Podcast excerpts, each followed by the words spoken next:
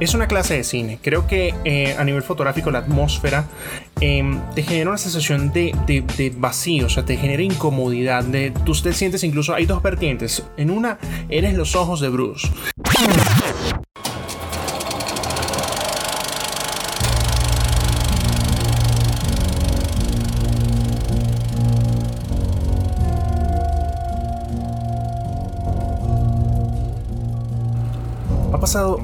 Tiempo desde la última vez que grabé un episodio y se siente raro, se siente muy raro volver a grabar otro em, por circunstancias de la vida y cosas o responsabilidades de adulto independiente. Pero creo que llegó el momento de retomarlo y llegó el momento de hacerlo por lo grande. Em, cuando comienzo a grabar esto, tomo la decisión de no hacerlo con un guion, sino simplemente tratar de tener una opinión honesta, simplemente hablar y ya, y decirles a todos ustedes mis pensamientos y las cosas que creo y siento al momento de ver no solo este film, sino todo lo que viene de ahora en adelante. Creo que es la forma más honesta de proceder, no porque con los otros no me sintiera honesto, sino que siento que cuando escribes un guion, eh, como que te, te, alejas de la conversación y deja de convertirse ya en, en un en un tú y yo para convertirse simplemente en algo un poquito más eh, ensayado o encajonado, por así decirlo. Y la verdad me choca bastante eso, por lo menos no es el tipo de contenido que me gusta hacer. Así que en este episodio, después de un montón de meses que no pienso contar, desde creo que mediados del año pasado, que no sacaba un episodio formalmente, em, nada, retomo y vamos a hablar de un pequeñito, un pequeñito film sencillito que muy independiente, el que salió eh, el día de ayer, eh, probablemente pasó por debajo del radar de muchos de ustedes, seguramente no han visto ningún tipo de publicidad de este film y probablemente ni siquiera estén interesados en todo este asunto, pero pues igual lo voy a mencionar porque es muy simple, pues. Se trata de The Batman, ¿ok? Eh, sarcasmo aparte. The Batman, eh, por supuesto, la nueva versión de El Caballero de la Noche, El Hombre Murciélago, del año 2022, dirigida por Matt Reeves. Em, acaba de salir, su estreno oficial fue el día de ayer, 2 de marzo, en la mayoría de países, aunque no tuvo como una fecha de estreno eh, per se a nivel mundial como fija, sino que se situó toda esta semana para que se estrenara entre miércoles y viernes de esta semana. Ya por supuesto, mientras estamos hablando del podcast, ya se estrenó en todo el mundo mientras ustedes eh, están escuchando este episodio, pues probablemente ya se estrenó en todas partes. Quiero ir al grano eh, lo más pronto posible porque en serio que hay mucho que hablar de esta mierda, de verdad. O sea, em, me pareció una eternidad el haber visto esa película ayer y y saber que pasaron casi tres años y algo desde su anuncio, los retrasos que hubieron y la cantidad de maldiciones que pasaron por, que, le pasó a esta película, incluyendo pandemia, por supuesto, eh, pues se anunció por ahí en 2018 como parte de un proyecto y ya no se sabía quién iba a ser Batman, se tenían especulaciones todo eso, no, no pasó de ahí y fue bastante emocionante porque se, llegó a pensar en su momento, bueno, claro, después de lo que pasó con Batman y Superman, luego del problema que hubo con, con Zack Snyder y Justice League, por supuesto, porque no se, no se planteaba continuar y mucho menos había un atisbo, señal de que iba a haber una Snyder Cut. Em, pues yo creo que, que era como que la anticipación con este film era era increíble, por lo menos desde mi lado. Yo soy mucho más fan de Marvel a nivel del, del MCU y a la vez me considero como mucho más fan del DC Universe, pero ya a nivel de las historias y de sus escritores, incluso de la parte artística, creo que eh, DC es mucho más hacia mí. Pero dejando de hablar de lo personal, em, vamos a, empezar con un pequeño análisis del film. Quiero avisar de antemano que este podcast contiene serios spoilers. Si no has visto eh, The Batman o no esperas verla pronto o no te importan los spoilers, pues adelante, continúa bajo tu propio riesgo. Así que estás avisado o avisada. Así que vamos a darle.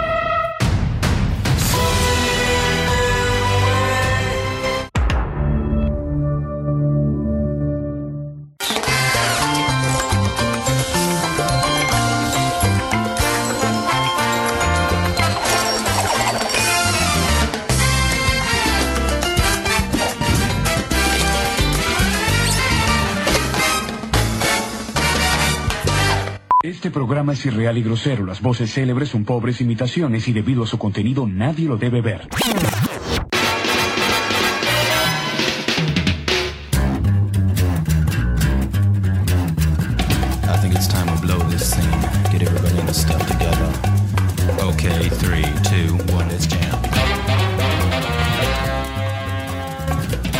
Bien, después de esa intro breve, entonces comenzamos. Eh, hay que entender que, bueno, Matt Reeves es un director que no es nuevo en el asunto. Él viene de dirigir Cloverfield, que es una película de monstruos en toda esta onda, tipo el proyecto de la bruja de Blair, eh, si la recuerdan, por supuesto. Em, que trataba de un monstruo estilo Godzilla que pues invadía Nueva York y era producida por J.J. Abrams. Em, y por supuesto es conocido por eh, la trilogía del. Se, iba a decir de los Anillos. Por la trilogía del planeta de los simios también. Al menos esas son las dos referencias eh, que yo tengo realmente de él que me impactan, ¿no? Eh, no obstante, por supuesto, él, es mucho más conocido por también haber dirigido ciertos eh, comerciales y la adaptación de una película que no recuerdo si es sueca o alemana, pero la versión em, de Let Me In o de Déjame entrar Em, en la cual él fue incluso director y creo que está productor también de la película. Pero bueno, el grano. El punto es que esta película no es nada de lo que ustedes esperan, ¿ok? Estamos enfrentándonos a un cine estilo noir de detectives, un cine estilo negro en pleno año 2022. Em, esperé a grabar este episodio el día de hoy ya que la vi ayer y escribí mis ideas pues aparte. Me senté como tratar de, a tratar de cuajar las cositas y pensar muy bien qué quería decir y qué hablar. Y es un montón de cosas que traté de condensar. Pero el punto está en que eh, nos enfrentamos a, un Batman nuevo, un Batman que está apenas en su segundo año de ser Batman. No es una historia de origen, tienen que saberlo. No vamos a ver a los padres de Bruce asesinados de nuevo. No vamos a ver su entrenamiento en la Liga de las Sombras. No vamos a ver él con Lucius Fox, eh, si recuerdan el personaje de, Morgan Freeman. Eh, no vamos a ver a él creando su traje. No, no, no. Aquí ya tú sabes quién es Batman. Es algo muy parecido a lo que se en Spider-Man Homecoming, en la que, por ejemplo, eh, él como tal ya era Spider-Man, ¿cierto? O sea, ya se supone que sabemos quién es, ya sabemos lo de la araña y bla, bla, bla. Entonces, son los primeros años de Batman y Jim Gordon, comisionado Gordon, pues es básicamente su Robin. Hay una amistad entre ellos, hay una confianza, sobre todo más de Batman hacia Gordon por todo este tema de la corrupción que, que, que Bruce o Batman conoce que hay en la ciudad y pues él confía mucho en Gordon porque sabe lo honesto que él y se, siente esta camaradería estilo Starkey and Hodge, estilo esos típicos detectives que son eh, aliados, ese tipo good cop, bad cop, esa dinámica de buen policía y mal policía. Em, es un film que parte de ese origen, ¿cierto? Eh, no te muestran como tal todas las capas desde el principio. Es un film denso, pesado, pero no es aburrido. Es muy diferente eh, en ese tema, ¿ok? Como no vemos el origen, por supuesto, se toma mucho el tiempo con el tono y con, el, con lo que es la, la construcción de personajes. Desde el principio, Batman puede parecer un film frío y por lo menos a mi parecer, me costó un poquito como encajar o mm, hacer como llave con los personajes, como sentirme atraído hacia los personajes, incluso con el mismo Batman, no por un tema de actuación, sino por la forma en la que estaban escritos. Me pareció que de cierta manera eran muy fríos y, y quizá me llegaron a parecer bidimensionales, algo que detesto, pero eso es algo que el film corrige, entre comillas, luego, porque no hay nada que corregir, todo está muy bueno, pero eh, se levanta al poco tiempo. creo que eh, eso es un tema del primer acto, es un tema en el que te aclimatas a Ciudad Gótica, que es la, creo que la verdadera protagonista del film, es la ciudad, la cual es un personaje como tal y tiene su propia estética, su propia vida y te la presentan como una especie de Chicago, New York distópica, eh, a pesar de ser realista, es un film súper realista, hay muy poco CGI, pero ya llegaremos a ellos, CGI, pues efectos de computadora. Em, y hay muchas cosas que puede que no cuajen en un principio, que no te cuadran, pero lo que me gusta del film y lo que sé que a muchos también les, les gusta y les coincide, em, de hecho su rating en IMDb está subiendo bastante, comenzó con un sólido 8 y ya va casi por un 9 y algo. Em, es que es un film que pareciera que se va corrigiendo en el camino. Es un film que tú le ves las aristas al principio, pero al ratito te vas dando cuenta como de, de que todo es intencional. O sea, toda esta cosa como lo que mencioné la bidimensionalidad, eh, de la, sí, de la bidimensionalidad de los personajes es intencional. O sea, no quieren como que tú ya sientas empatía una vez con Catwoman, por ejemplo. No, le interesa al director ni a los escritores eso. O sea, la, la trama te va impulsando a ello. Y pero lo que más me gusta, antes de hablar de algunos detalles, son la forma en, la, en el aspecto narrativo. Todo lo que es la diégesis como tal del film es sublime, es impecable. Porque a nivel fotográfico y a nivel de escritura, que son dos cosas que van muy de la mano, porque siento que una cosa es la atmósfera visual y otra cosa es la atmósfera narrativa, van muy de la mano. Me recordó muchísimo, muchísimo, muchas eh, a las películas de David Fincher, sobre todo en sus comienzos, eh, con películas como Seven, Los Siete Pecados Capitales, o Zodiaco, que sé que ese sí la han visto muchos. Y si no, vayan a ver estas dos películas que les estoy dando de referencia porque los van a tramar de por vida. Eh, sobre todo Zodiaco, que es un caso de la vida real que permanece incluso sin resolver todavía. Em, y me gustó muchísimo porque es como un homenaje, ¿no? A este film noir, a este film oscuro, como lo mencioné al principio. Y se sintió súper, súper chévere. Es una sorpresa increíble, ¿no? Y esto pasa en cada acto. Eh, hay que entender algo muy importante. The Batman no es un film para todo el mundo. No estoy diciendo que es un film de nicho. No es como The Joker, que, que la de Joaquín Phoenix, que si bien mucha gente la vio y le gustó, no es un film para todo el mundo. Eh, es más un film despegado del DC y es un tratamiento del personaje, ¿cierto? Así fue Joker y por eso, bueno, ganó los premios que ganó y todo eso. Batman no creo que sea un film que vaya a ganar estúpido eh, premios por el tema del que vaya a ser reconocido en galardones ni algo así, pero sé que es un film cast probablemente creo que, algo muy no sabemos que es Robert Pattinson de la cultura pop. Yo creo que ya basta. Em, ya basta todo por el hecho em, de con el tema de Twilight, ya basta y la forma con el tema del hombre que brilla y todo eso. Eh, Robert Pattinson creo que ha demostrado, como lo mencioné, eh, incluso antes de Twilight, el ser un actor bastante prolífico. Es un actor que es más que apariencia, es más que una cara bonita. Es un excelente actor que lo ha demostrado en films como, eh, por ejemplo, The Lighthouse de 2019 junto a William Dafoe, el cual le otorgó un lugar aún más cimentado en, los actores incipientes. Eh, aunque él viene pues de hacer films mucho más interesantes que, que, este. Sobre todo las chicas lo van a recordar porque sé que todavía sigue siendo el crush de muchos de ustedes y también mío. Pero em, eh, no hay que negar que la verdad que el sujeto se hace querer y mantiene una humildad fuera de cámara muy interesante que lo hace más creíble como un Bruce Wayne atormentado.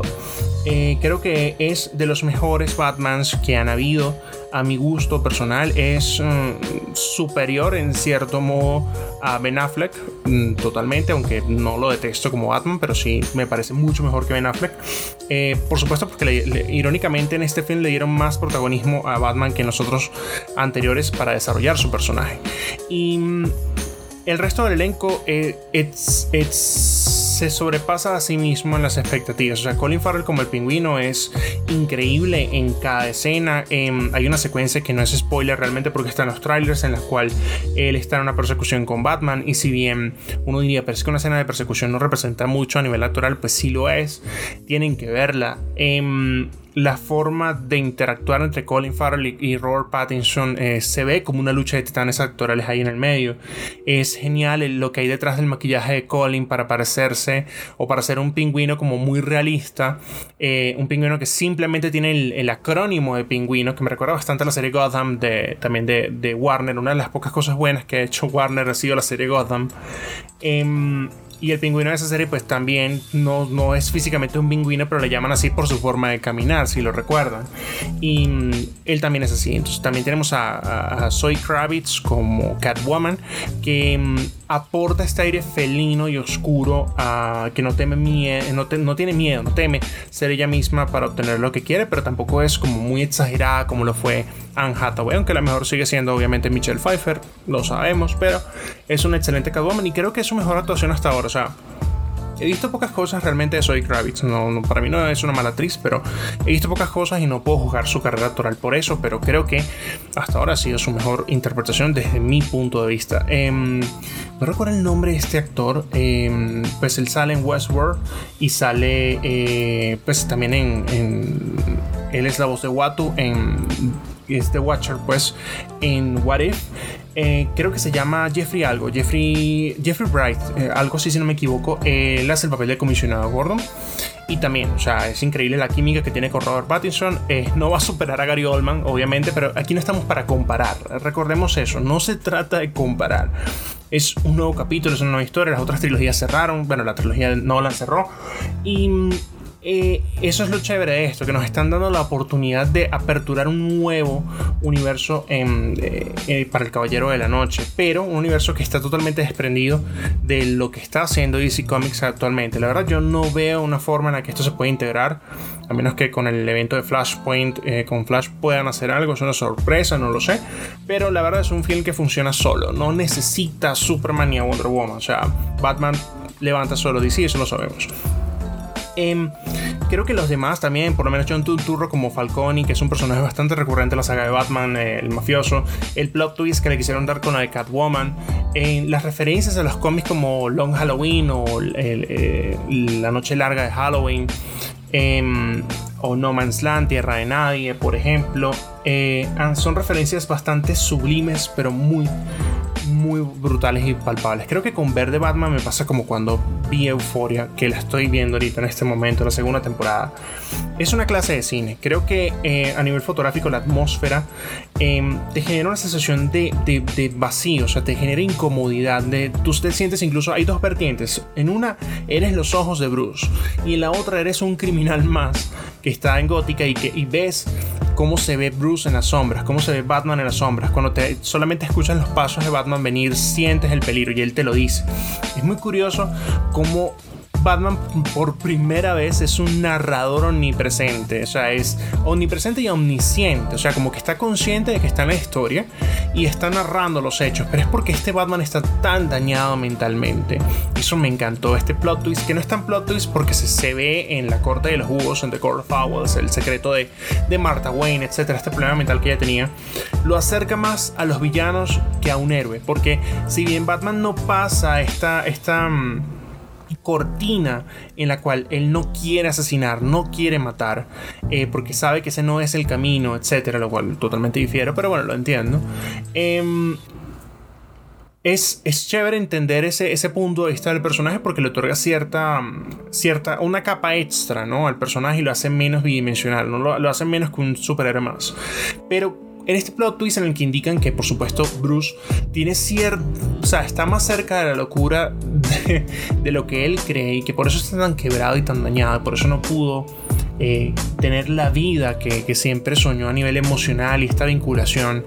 Sentir miedo eh, ya no es algo de entrenamiento, sino es algo que él mismo se bloqueó, del no sentir miedo y esta interacción que tiene con Riddler, eh, con el acertijo, em, en donde le hace ver que realmente él estaba loco y le revela la verdad sobre su, su, madre, pues me encantó, me encantó que, mm, que lo hagan, bajen a Batman a nivel de un humano más, sin debilitar la imagen del hombre murciélago, sin debilitar la silueta del bien que él trata de hacer, de esta gótica que él se imagina, de este legado que él quiere dar, de que del legado que él cree que es el legado de los Wayne, de su padre, pero este legado que él trata de mantener de cierta manera. Em, hay muchos puntos, son muchas cosas. Por ejemplo, el tema de Riddler, eh, interpretado por Paul Dano, un actor que es una película cada vez que llega el cometa Halley en la Tierra. Eh, yo creo que es de los mejores villanos del cine, por lo menos de superhéroes. Creo que. Mm, creo que la forma en la que está hecho y el, el toque que él le da puede llegar a ser incluso intimidante porque parece más una película de terror que de superhéroes. O sea, la voz que estuve averiguando me di cuenta que Paul Dano hizo esa voz. Eh, es increíble. No lo ve actuar así, creo que desde que hizo esta película con eh, no Country for All Men, creo que se llama. No, perdón, perdón. Eh, There Will Be Blood em, fue la última vez que vi una actuación de Paul Dano así. Em, partiendo de ahí, creo que creo que los paralelismos son una de las cosas que también levanta la historia en este film. Em, ya hablé de las influencias, hablé de la atmósfera, em, hablé de cómo se toma su tiempo el film y con los arcos narrativos y cómo va despegando. Es un film que básicamente es un electrocardiograma, o sea, eh, empieza muy lento y termina muy elevado. Tiene un tercer acto en la que todo hace elipsis. O sea, si este fuera el único film que fueran a hacer de Batman, puede quedar aquí perfectamente. O sea, me sentí al final como ver Spider-Man No Way Home, que es de cierta manera abierto, obviamente, porque sabemos que es apenas el segundo año de Batman, pero de cierta manera queda también cerrado, porque mm, vemos una conclusión al conflicto principal, pero, pero, Gótica queda hecha mierda. De mil maneras. Y hay un toque que es que no hay una escena post crédito como tal, porque esto es parte de, la narrativa en sí. Pero obviamente cuando a Riddle lo, lo, encierran en Arkham, Arkham Asylum, un guiño genial a, a los cómics y a los videojuegos también se encuentra nada más y nada menos con una persona en la celda de al lado del manicomio. Eh, está devastado porque su plan fracasó. No fracasó, la última parte de su plan fracasó, pero todo lo demás le salió de maravilla.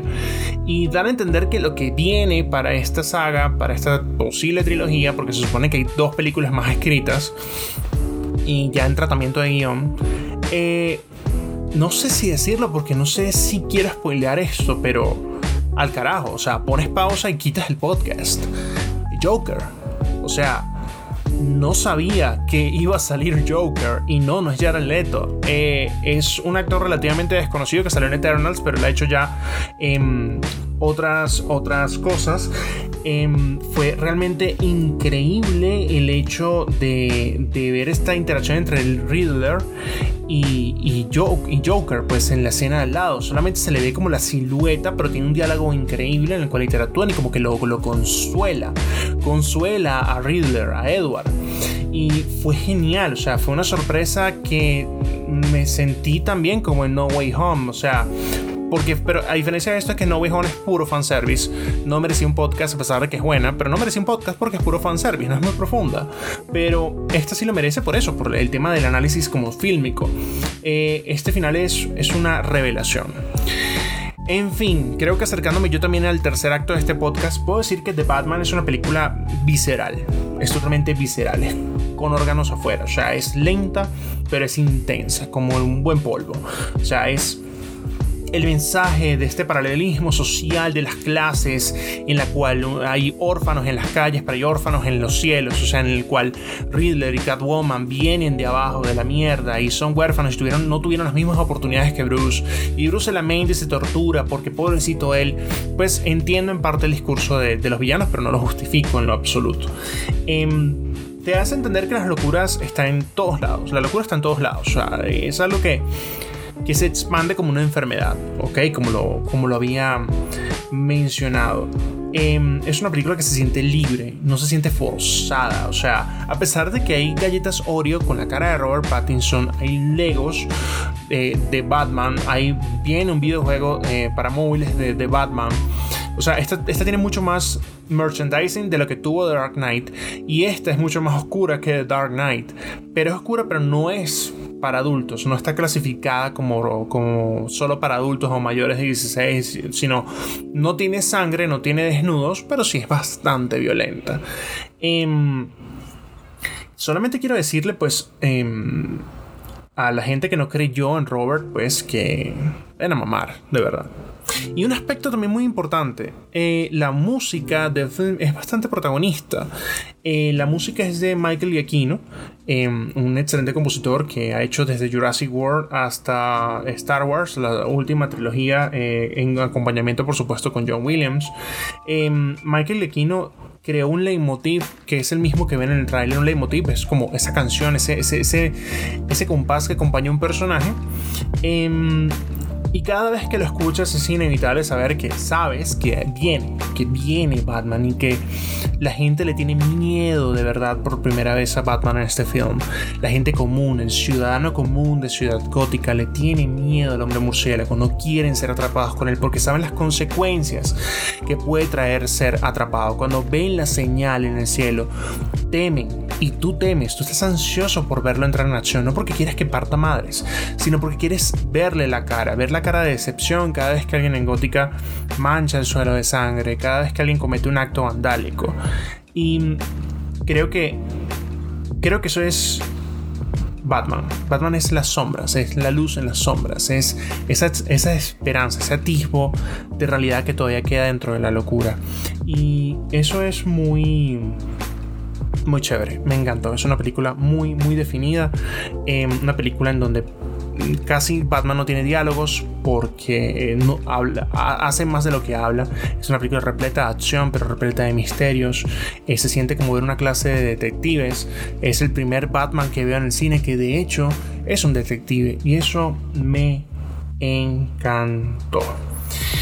Pero en fin, llegamos entonces al final de este podcast. Em, como ven, lo quise mantener ligero pretendía tardarme menos, pero bueno, no importa. Si llegas aquí, de verdad, muchísimas gracias. Eh, solo quiero recordarles que eh, pueden seguir el podcast en Spotify activar la campanita, tocar la campanita para que les avise cuando hay episodio nuevo. Lo mismo en YouTube, por supuesto, en el canal de YouTube que voy a dejar en la descripción para que le den a la campanita y así sepan también eh, cuando subo el podcast a YouTube en caso de que no puedan hacerlo por Spotify, por Google Podcast, por Apple Podcast, por donde les dé la gana de escucharlo. Em, y por supuesto, dejen su like, compartan el podcast Em, he hecho mucho podcast, ¿verdad? Yo creo. Em, y por supuesto, nada, eh, un saludo a todos los oyentes que tengo, gente de España, Colombia, gente que me ha escrito, eh, que no conozco y que me escribieron eh, durante estos cuatro o cinco meses que estuve ausente em, y me preguntaban, por ejemplo, ¿cuándo vas a volver? De verdad, muchísimas gracias a todas esas personas desde Perú, una chica en Paraguay también. un saludo a todos. volví y nada, vamos a seguir con más episodios. Estoy en este momento haciendo la review de las películas del Oscar. Entonces, nada, recuerden Recuerden, fue remotamente incorrecto, así que nos vemos en el siguiente episodio.